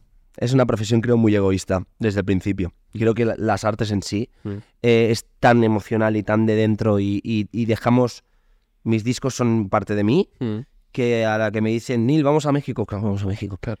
Es lo primero que piensas. Después dices, ah, espérate un momento, un momento, un momento. ¿Cuándo sale el avión? A las 11. Vale, tengo que ver a tal, a tal, a tal. Pero el avión sale a las 11, Ya. ¿sabes? No te planteas, puede salir una La semana después prioridad es eso, sin querer. claro. Y eso entenderlo Claro. tiene que costar. Y te, te- te habrá costado, claro, el no poder mantener relaciones, vínculos. Vínculos tienes, Sí, obviamente, y relaciones también. claro. Pero una relación normativa, como se conoce, eh, eh, o más común, Sí. eh, en mi caso, y hablo siempre en mi caso, es, es bastante inviable. Sí. Al menos ¿Y ahora. eso te fastidia o algo? No. O todavía no, la balanza no es tan mal. No... Te fastidia cuando empiezas a entender, y, y una persona como yo, que vengo de, de- de un pueblo que se llama San Felipe de Llobregat, Mm. como hemos dicho, pero. Y mi entorno de amigos y amigas, todos viven con la pareja, todos viven en, en- en su piso, Llegan los niños. van- eh, van llegando los niños. Y de repente, cuando te juntas, ¿no? Que de repente es una fecha señalada y Sí. vamos a cenar todos. em, claro, todos están acompañados de los Nil, ¿no? Ah, es el artista, ¿no? Es lo fácil. Y es como, no pasa esto con mi- mis, amigos y amigas porque lo hablamos todo y, Sí. y nos entendemos muy bien, ¿eh? Pero se te hace, se me hacía duro Mm. al principio de, jolín, me encantaría, ¿no? Eh, llegar aquí con esa persona con la que estoy hablando, Hmm. o X, eh, y, y poder compartir esto. Estos momentos que para mí también son muy bonitos y, y muy necesarios en mi vida y esenciales, el reunirme con mi gente. Pero luego al día siguiente te vas. Y vas a la cena esa si- y si has podido ir. claro. Entonces, bueno, el, el ver que no es, formas parte de, de, mm, de lo más convencional, ¿no? Y de los trabajos más, o sea, de, la- de las dinámicas eh, más comunes, es raro. Es raro entenderlo y decir, ok, eh, un martes vamos a cenar por ahí, si mañana se trabaja. Vale, tienes razón, es verdad. Claro, es que yo llevo trabajando desde jueves a martes, ¿no? Con un fin de por el medio, que yo he estado por ahí. claro. El martes es mi sábado, Mm. quieres hacer algo, pero nadie de tu entorno de, del pueblo, por ejemplo, te puede seguir. Y eso, ahora ya, cuando ya te das cuenta ya, y ya tienes alternativas y cosas, es ok. Mm. Pero cuando no, te encuentras eh, muy raro, ¿eh? Vale, otra canción, un temazo para mí. Yo, mi disco favorito es Bailando en la Batalla y son todos, te diría todos. Ole, qué guay, tío. Eh, bailando, ¿de dónde sale Bailando? Bailando. Bailando es unas fiestas de mi pueblo. Eh, es unas fiestas de mi pueblo y si la escuchas sabiendo que es unas fiestas de pueblo, lo entiendes todo. Eso es lo que te puedo decir. Te has convertido en la reina de este lugar. bueno, una situación de, de, mm, de fiesta donde tienes una conexión con alguien Claro. y, va pas- y van pasando cosas. Y eso luego lo notas en la gente cuando como que pillan esa canción y como... No. la- no, me refiero que entre ellos también se la hacen ellos. Sí, o sea, mola mucho porque la gente no pilla la canción, que es algo que a mí también me pasa. A mí cuando me cuentan de qué va la canción me lo destrozan. Porque es como, buah, pues lo que había pensado yo, ¿qué quería decir eso del cielo, no sé qué? Sí. ¿Sabes? Porque para mí era otra cosa y eso es, es precioso. De hecho, Soldadito Hierro, eh, o sea, para que veas una canción cómo puede cambiar. Ha sonado en un funeral y ha sonado en una boda. Oh, O sea, al final las interpretaciones van más allá Sí. y, es, y es algo increíble. Vale. eh, ah, sí. A mí me pasó, por ejemplo, con Libertad, que Vale. he escuchado de dónde venía y yo Claro. también decía que no me lo esperaba que fuera una moto, Claro, pues imagínate, imagínate. que es como un icono, ha sido un exitazo, la canción Libertad, y de dónde viene. Que soy, soy como el aire que va a toda velocidad y que, ah, vale, claro, ahí lo pillo. No, pues es que habla más de una sensación que de una situación. O sea, Mm. la sensación de, eh, ya te digo, era viernes, eh, volvía de mi estudio que tenía antes en, en- al lado de, de mi pueblo. eh, volvía por, por la, la carretera y, y el sol estaba cayendo, puesta de sol, maravilloso, era viernes. Iba a cenar con mis amigos y amigas. eh, el fin de después tenía un. O sea, el sábado tenía un concierto. Creo que era todo maravilloso y perfecto. Mm. Y la sensación esa que de primavera, Mm. que ya llega el verano, pero aún hace un poco de frisquite con, con la sudadera. Una sensación que me, me causó un, un algo que para mí fue libertad. O sea, yo escucho libertad y me viene esa sensación. Vale, de este último álbum, ¿cuál eh, vamos con alguna? Eh, ¿Cuál es para ti la, la más especial? Fua, es que es tan recién que te voy a decir todas. Es que claro, o sea, todas me han dado algo maravilloso. O sea, absolutamente todas. Más especial, todas. Es que todas. Todas. Igual, igual te voy a decir, em, Good Day tiene muy buena vibra y, y- Eh, y es la primera. con Ferran. Claro.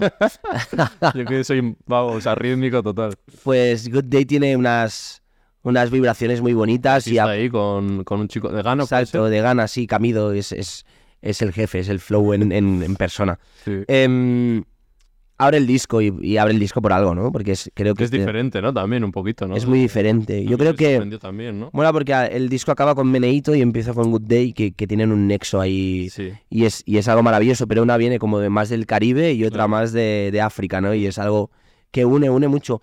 Pero todas, es que todas, después, como te decía, mi bandera, Mm. eh, pero después hay una canción en catalán, Cuando sigues a prop, que me hace mucha ilusión, porque es con Els Pets, que es un grupo mítico de en Cataluña, em, que el Nil de 12 años estaría flipando. Pero después, es que muchas luces de ciudad con Álvaro y Dani, es Mm. brutal, vuela a mí me gusta alto. tú, porque Tú, tú es muy divertida. el bailando en la batalla Exacto, encajaría. exacto. Hay un mix ahí. Todas, que todas, Sí. todas. Vale, eh, has hablado del catalán. eh, la gente que te conoce sabe que eres muy catalán de ahí, de tu tierra. ¿Y nunca has pensado en hacer más canciones o te han dicho, joder, Neil, tienes que hacer más? Tengo muchas, tengo muchas, muchas canciones escritas en catalán. Muchas y, tu y- idioma materno, por ejemplo, es el catalán. catalán, sí, sí. Em, siempre, siempre. El catalán para mí es, es mi lengua. El catalán, cuando mm, hago canciones en catalán y, y salen en el disco, tienen que ser ultra cuidadas y tiene que ser la canción, ¿no? Porque Mm. ya que hay una, que sea la, la que más quiero y la que y más cuidada de estar, ¿no? Entonces tengo Son Musells, Eso es. Ah, ahora en el segundo disco, cuando sigues a prop, con la colaboración esta que, que es increíble. Y seguro que van a llegar muchas más, Ujú. segurísimo. Vale, eh, ¿qué te iba a decir? Vale, eso, a la hora de componer, eh, tú haces las canciones, tu banda tiene algo que ver ahí, eh, se, se implica, les dejas implicarse. Em, yo cuando, cuando hago canciones sí que soy muy solitario. Cuando hago canciones estoy eh, yo en mi estudio eh, componiendo. Em, este año he probado también de, ir con Mano y Roger a hacer alguna cosa. Em, alguna sesión de composición que ha salido alguna canción como es Nada que decir, que salió con Mango y Navález, colombianos. Mm, eh, increíbles mm, hermanos míos que, que hicimos una canción para otro artista. mm, Era nada que decir. de- me dejé tanto el corazón que me la quedé para mí. Eh, después Meneito, por ejemplo, que está em, compuesta en, en las Canarias, el estribillo, mm. con Dani Romero, Dani Romero, Andrés Terrón, Apolo y Pablo. Son amigos también, fuimos a componer canciones y, y salió esta que no la, usamos al final y yo pues me... Y entonces llega el momento de cuando yo ya tengo las maquetas, Mm. sí que me gusta mucho compartir. Y ahí es cuando comparto. Cuando ya tengo las maquetas grabadas, eh, le envío el link a mi banda. Básicamente coincide siempre que estamos de gira, entonces pues, lo ponemos en la furgoneta. Sí. Y ahí pues también vas viendo tú las canciones que van respirando más, Claro. las canciones que, la banda les mola, las que no. Y eso es maravilloso. Sí. Eso es maravilloso. Y ellos pueden tocar o pueden decir, aquí vamos a meterle un tal. Yo creo que ese momento llega el momento de estudio. Mm. Que el momento de estudio es esencial cuando llega la banda, porque yo tengo la maqueta que suena a maqueta real. Pero, por ejemplo, que eh, em, en este disco, El Lugar Paraíso, eh, hay una canción que se llama Enséñame, Mm, muy que yo creo que es el ejemplo más claro, que es cómo una canción tu banda la hace grande. Mm. Pues una canción que, mm, que yo no tenía ni idea de hacer la maqueta, hice los elementos básicos para poder entender para dónde iba, ¿no? Pero después llega la banda em, y eh, con el patrón de la percu, con el patrón de la batera, con de repente el patrón del bajo, e, está caminando de una manera que tú pones la maqueta y dices, esto es un tema. ¿no? Y, obviamente con el gusto que tienen todos. Después eh, las teclas, después el otro que, ah, pues mira, he llevado un tres cubano, a ver. Es como, oh, pero, pero, ¿qué es esto, tío? O sea, vamos a grabarlo ya. Eh, no sé qué, los vientos, la frase, los... y al final ves que la canción se pone en un lugar que no estaba Sí. que es, ok, ahora sí, ¿no? Es como, como todo eh, bien hecho Mm. y con gusto y con gente que sabe. Eh, no con, con Claro. yo con el tecladito dándole, ¿no? Tienes buenos profesionales ahí, ¿eh? también en la banda. ¿eh? No, sin duda, ya lo he dicho antes. O sea, lo siento, mm, gente que me estáis viendo. Tienes los tengo mejores. a la mejor banda. Los Pues- podéis sobornar y van a decir que sí, mierda. Vamos.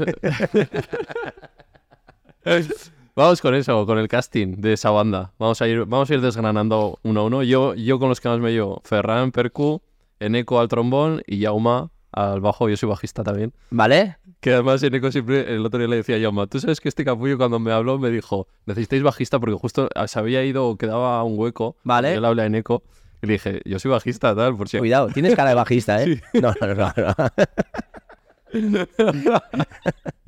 Eso. Bueno, Ferran, vamos con el primero. ¿Qué es, lo primero que es para ti, porque más que un músico que está ahí, creo que es muy especial para ti. Es que Ferran, aparte de haber ido a vernos y ahora mismo se, se está yendo porque no quieres ni escucharlo.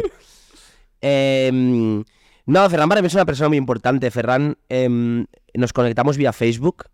em, lo fui a buscar a su casa. Claro. No, porque quería, quería hacer una versión con él. Y hablamos de hacer una versión, le fui a buscar, nos conocimos en el coche. Eh, nos conocimos en el coche y ahí ya.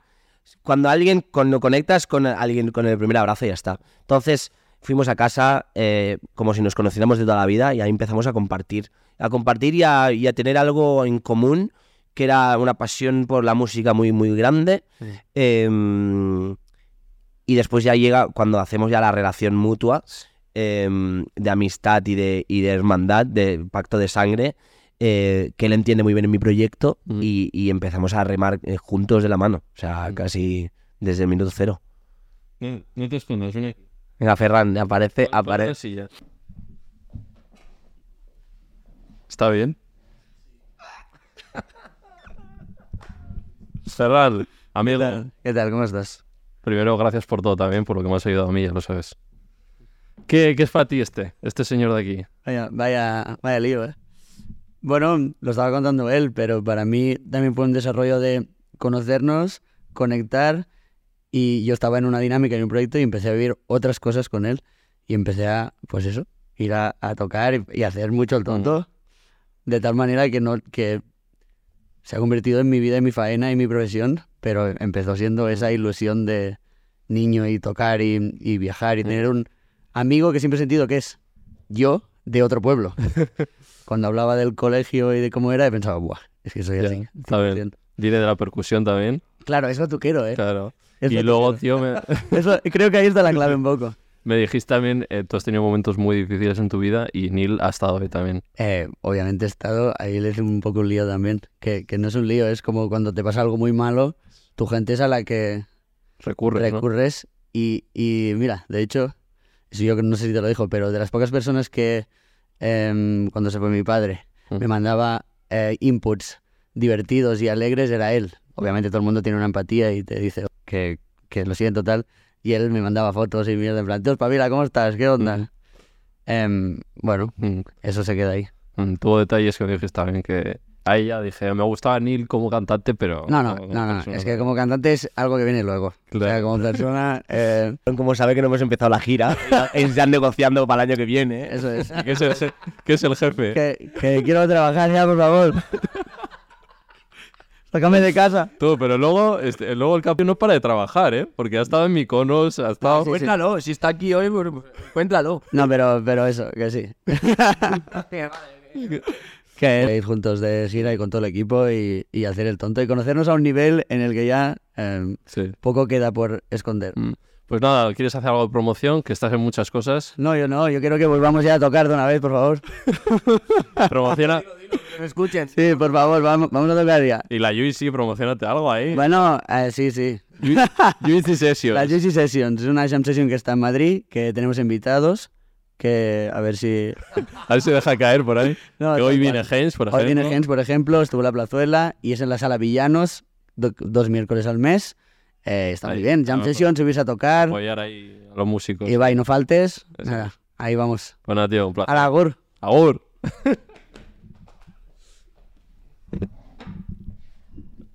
ya, ya se ha bebido el agua el tío. No, no, tranquila, aquí sí está, está, sí. Vale. Retomamos. Vamos con otro. Dios, es que qué, qué tío más... Es que tienes una... Es que qué personas maravillosas. Eneco. Qué, qué bonito es. En Eco. En Eco lo conozco. eh, buscamos a alguien. Buscamos trombonista. Y. mm, al final ten- teníamos muy buenas referencias de él a nivel también. Obviamente siempre personales. Después ya. Como toque, si está en un nivel guay. Ya sé, pues que encima Neko es, es- está en un nivel extremo. Pero a mí eso como que me da a priori primero un poco igual. Primero quiero que la vibra sea la necesaria, ¿no? Y me dicen que sí, que tiene la- como que responde a nuestra vibración y que a nuestra energía y, y ok, eh, se lo proponemos, nos dice que sí y lo conozco en un ensayo. Y, y- y siempre recordamos el primer ensayo. El- ese abrazo y pensaba, ah, mira el tío, el típico guaperas, tío, aquí del norte, eh, que, que mola mucho, ¿eh? Pero era como... "Buah, Ya, da tío". impresión al principio como tal, no sé qué. Bueno, aparte que es como, eh, hola, ¿qué tal? Uh, vale. Y, mm, y es increíble, Neko es, es, es- se ha convertido en una pieza muy clave. No está desde el principio, desde el minuto uno, pero es que casi, porque cuando hicimos la Bars ya, ya estaba él y, y la Joy también. O sea, eh, Eneco, Eneco am, oxigena mucho también eh, su manera de ser, su manera de, de entender la, la música, su empatía, eh, te podría decir muchas cosas Mm, pero, a lo mejor también creo que es que es muy niño como nosotros. Y eso es increíble poder eh, pelearnos en la furgoneta de una manera eh, como si tuviéramos 15 años, que eso cuesta a veces de, de encontrarlo y, y creo que respiramos eso siempre y es lo que mola, porque es lo divertido al final. Vale, vamos con otro, con el alto. El bajista, el Yauma. Jauma, Peculiar Yauma, ¿eh? Ah, Jaume es el mejor. Jauma es la persona eh, más extraordinaria que conozco, eh, porque es la paz, eh, pero es, es... Nunca, nunca sabes por dónde te va a salir. O sea, Jaume igual te sale con una caricia y con algo más empático y algo más energético, como de que te... O como de que te pone una cara eh, con la que todo el mundo se empieza a reír, ¿no? O sea que eh, al final, ya, ya, es que Jaume es un amor. Y bajista, excelente. No, pues que ya no te hablo de esto, porque es que, o sea, todos los miembros de mi banda Sí. son, ¿qué 10? Son un 200 a nivel musical. O sea, ¿qué te voy a decir, Jaume? Pues solo falta verle tocar y el gusto Sí, que sí, tiene y, y cómo se expresa tocando, que es increíble. Mm, Vale, y luego el resto, para que no se nos haga muy largo, ha habido cambios también, ¿no? Porque estaban los, Ha habido los que ahora son Stay Home. Sí, ha habido muchos cambios y esto también es maravilloso, ver cómo, cómo el proyecto también la gente tiene otras inquietudes y la gente va creciendo y la gente va haciendo sus proyectos. Eso es maravilloso, es maravilloso. Tú entiendes que, que hay gente que te acompaña, que hay gente que estará siempre y hay gente que no. Eh, pero mientras estemos, al menos que, que sea divertido y así lo está siendo. Y los otros miembros, pues tanto Ignasi eh, como Jo- Joanet, como Neus ahora que, que estaba en la trompeta, es, es- son increíbles. Gente a la que a la que admiro mucho, Marcel también a la guitarra, que es, es alucinante. Es nuevo este, ¿no? Eh, sí, Marcel es de esta gira, pues, teníamos al Litus, pero es que antes teníamos a, a una chica que se llamaba Ari en la trompeta. eh, eh, son, son gente, o sea, son gente brutal, son gente que mm, con la que aprendes muchísimo, con la que te conoces a unos extremos eh, que no te vas a conocer así ni con mis amigos de siempre, porque te conoces en situaciones muy, muy extremas. Pues sí que es verdad, conseguís, hay un aura eh, especial, como lo que dices tú de vibrar a la misma onda, sí que estáis como vibrando en lo mismo, ¿sabes? Porque Es al algo final- por eso en los directos me parece lo mejor, porque no he visto en muchos sitios, porque cada uno igual va a su rollo o no conectas, Ya. Bueno, tío. Pero al final se contagia, o sea, al final una gran parte somos de- con esta energía, tanto del equipo como del staff. Entonces, si tú entras que no sabes muy bien y ves la energía, eh, yo creo que te puedes sumar muy rápido a eso, ¿no? Porque eh, me lo dice mucha gente, no sé, Wilma, por ejemplo, fotógrafa, que forma parte de mi equipo, pero, pero mm, viene, viene mm, eh, en los conciertos en puntuales. Alberto también al vídeo, mucha más gente que, que viene, no tan, tan a menudo, pero vienen, eh, lo dicen, ¿no? Que, que es como que se respira algo entre todos que no se respira igual en otros proyectos y yo creo que es que al final es, es muy simple, es las ganas de estar ahí. eh, todo lo que hablamos de la competitividad y todo esto claro, no existe. es. Vamos a trabajar, no hay jerarquías. eh, en nuestro proyecto creo que al menos yo me lo imagino. O sea, sí que obviamente hay decisiones que, que tomo, ¿no? Pero me lo quiero imaginar bastante todo como circular, al menos en la carretera, en los hoteles, en las pruebas de sonido, en las giras, en lo práctico, es todo muy circular y eso creo que, es- que es la, la clave. Vale, luego que he visto que se te olvida la letra de vez en cuando o qué, que te han puesto ahí un, un pronter. Mira, me pasó hace mucho tiempo eh, que me entran blancazos. Y, y me pasó en Soldadito de Hierro, que es una canción que igual he cantado cuatro mil veces.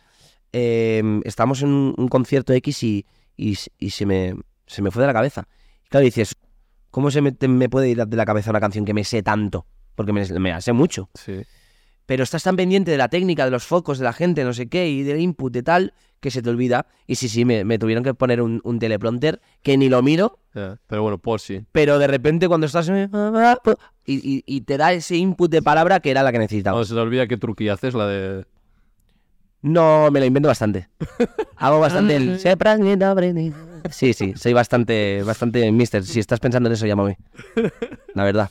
Vale, va- eh, bueno, ha ido todo muy bonito, te lo he puesto todo muy bien. Luego habrá que hablar un poquito de Mejunge, pero es que, es que el chico no tiene ni polémicas este chico, es que no le puedo sacar nada porque no... Yo siempre digo, wow, si hablara yo, ¿eh?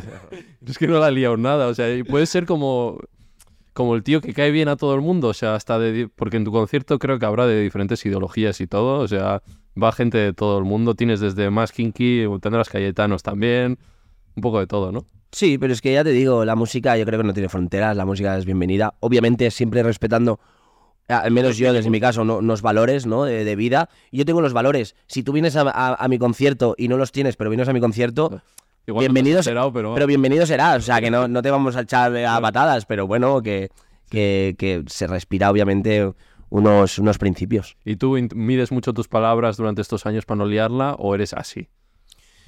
A ver, eh, hay de todo un poco. Sí que a veces pues te callas cosas o a veces no. Bueno, pues ¿qué piensas Eh, de la amnistía? Que no... Eh, ¿Te imaginas? Pues mira, de la amnistía pienso que mm, mientras de banda sonora esté Neil Moliner, eh, sea lo que sea, es increíble.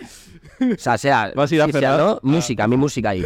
Pues- No, no, eh, al final yo creo que... em, no sé, también son etapas. Igual de aquí dos años empiezo a mojarme de una manera bárbara que dice la peña, pero ¿qué hace Neil, no? Sí. Pero es que tampoco soy... Con mis amigos y tal, pues hablamos de política, hablamos de cómo está el mundo eh, y obviamente hay preocupación. O sea, no hay... Es ajeno. a- En absoluto, y creo que sería absurdo vivir ajeno, ¿no? Pero eh, entiendes un poco cómo está el mundo, entiendes cosas, eh, entien- entiendo menos de lo que me gustaría, pero, pero que no soy un desconectado. Sí, sí. Pero que bueno, entiendo que la música y mi proyecto es música, Mm. eh, es eh, mis cosas, mis situaciones que, que me pasan por dentro, que escribo y que intento emocionar de alguna manera. Es verdad que luego cuando vas a los conciertos sí que tienes speech pequeñitos de, de que sí te mojas en temas concretos, que cuando cantas tal vez Claro, el tema de, de la inmigración o de... de Sí, sí, total. Ahí es cuando te digo que, pues que quien me conozca y venga a mis conciertos sabe mis principios y sabe mis valores, Sí. o se los puede imaginar. sí. Y esa canción tal vez, que...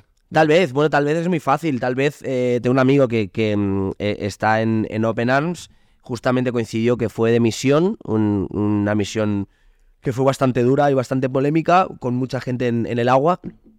Eh, y, y cuando volvió, eh, era en el momento que había como una sobreinformación absoluta de, de ese tema. Mm. eh, que ya casi que, que lo veías normal ver en la tele eh, chalecos mm, salvavidas en el agua, ¿no? Mm. y en medio de esa sobreinformación que a veces te lleva a la desconexión total, aparece, vuelve mi amigo eh, y nos cuenta en primera persona todo lo que había vivido. Y es muy crudo, realmente. O sea, que te lo cuenten como de primera persona a alguien cercano es, es muy duro y, y a mí me, me impactó mucho tanto que escribí una canción. O sea, tampoco tiene más. Eh, obviamente es un, un problema social, una catástrofe social que, mm, que obviamente se debe encontrar solución. Eh, de momento tenemos a, a gente como, como este amigo mío que, que van allí eh, a rescatar a gente del mar. Eh, también con Open Arms hemos hecho bastantes cosas. Mm. Eh, he asistido a, a- a, mm, a muchas cosas con, con ellos, hemos hecho muchas cosas. Es increíble lo que está en mi mano, obviamente lo que se puede hacer, pero mm, escribir una canción fue algo mm, muy sincero y muy, y muy natural de, Sí. oye, pues escribo esta canción porque mi amigo me acaba de contar esto, me acaba de destrozar por dentro y lo comunico, ¿no? Eh, vamos acabando la entrevista y siempre pregunto, que me interesa mucho, ¿qué es para ti el éxito? Pues muy fácil, para mí el éxito es em, lo que estamos haciendo ahora, que es trabajar con el equipo de siempre, eh, con el- mi banda y mi staff de siempre, em, y que la familia vaya creciendo, la familia que me sigue. En lo personal, En lo personal, pues te voy a decir lo mismo. Eh, volver a casa de vez en cuando para, para ver a mi gente. ahora te has venido aquí. Eh, sí, conectarme, conectarme mucho con, con ellos y ya es que, que voy, a, Sí. voy a menudo eh, con, con mi familia también.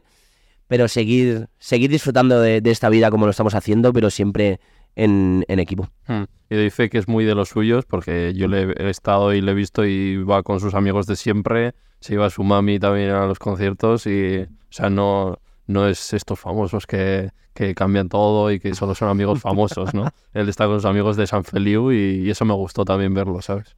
Sí, bueno, al final es, eh, es maravilloso. Obviamente vas conociendo a gente nueva y es, y es maravilloso, ¿eh? pero, pero siempre respiras el mismo... Te hace estar en tierra un poquito también. Sí, sí, sí, y con la gente que conoces nueva y con todo el mundo, al final haces inputs con quien es respira la misma vibración que tú. Claro.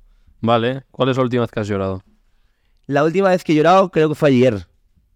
Ayer por la tarde noche. ¿Componiendo o...? No eh, situaciones ¿Sí? X, pero fue ayer, fue ayer. Ostras, Sí, sí. joder, vas a Pero podría, podría decirte esta mañana, ¿eh? O sea que... Eres muy llorón. Sí, mm, lloro bastante, lloro bastante. Creo que mola. Lloro por una cosa y luego ya aprovecho y lloro, ya que estoy llorando, pues lloro por otras cosas. Vale, eh, vamos con las tres últimas preguntas que hago todo el mundo. ¿Vale? Eh, primera, música y serie favorita. Música y serie favorita. ¿Música es canción favorita? Sí, o grupo de... que Yo te digo, tienes cinco minutos que te pones en un tocadiscos de vida. Ya de vida, ¿eh? Pues igual, si tengo cinco minutos me pondría Queen. Eh, y serie favorita, eh, Breaking Bad. Mm, no está mal, no está mal. Segunda, veganismo. Yo como vegano. Me han chivado que te portas bastante, que casi todo el mundo tiene menú vegetariano por lo menos. Hombre, ¿te imaginas imponer un chuletón? Es como sería rarísimo, tío. No, pero hay dos veganos, si no me equivoco, o Eneco y Yauma y tal. Y luego que los demás que ofreces y hay gente que sí, yo tal vegetariano. Mm. Tú no tanto, ¿eh? Me han, me han dicho. Yo no tanto, yo no tanto.